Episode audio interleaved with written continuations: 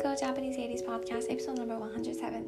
このポッドキャストでは私タカ子が全ての女性に少しでも自信を与えることができるように日常や今までの経験から学んだことを話します。皆さんこんにちは。タカ子です。いかがお過ごしでしょうか？えー、っと今日もですねあの最近この話題多いんですけどあの英文記事の読解の講座でのことをお話しようと思います。あのそう実はねこれ昨日お話ししようかなって思ったんですけどあのちょっと恥ずかしかったからあのやめちゃいました。でも今日話します。あのその講座の主催の方がねあのメルマガを配信されてるんですけどそれいつも結構面白いんですよ。でねあのそのメルマガにね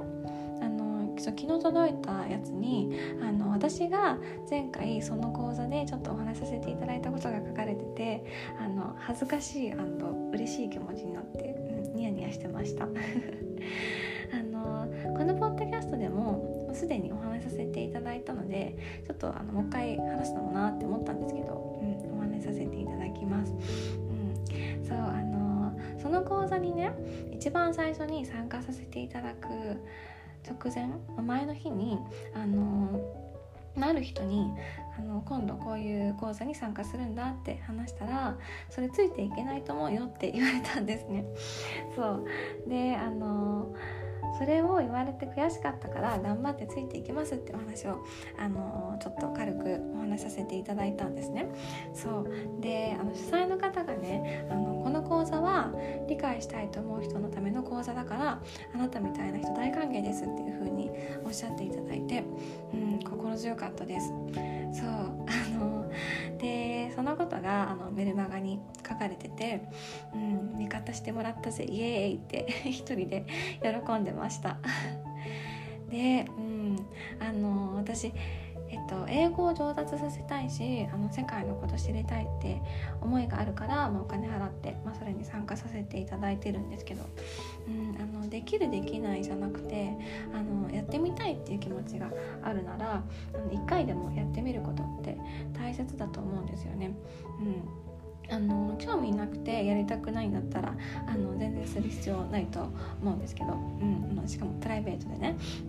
うん、であのやってみないとやっぱあのどんな感じかも分かんないしあので実際やってみたらあの昨日もお話しさせていただいたんですけどあのそうあの達成感味わえるしあのその講座のビフォーとアフターであの記事の理解と全然違うんですよ。そうあのだからあの私もあの他の人にどうこう言われても自分のやりたい方向に進むのが正解だなって思いました。うんあのもし実際にやってみて違うなって思ったら、うん、やめたらいいといますけど、うん、なんかたまにいません？あのあなたにはできないよって言ってくる人、うん、あの私今までの人生で、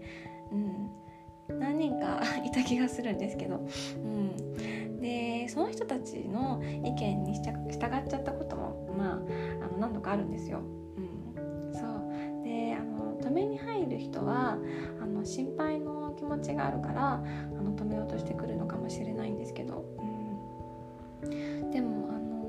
自分が本当はこっちに行きたかったけどあの他の人がそっちに行きなさいって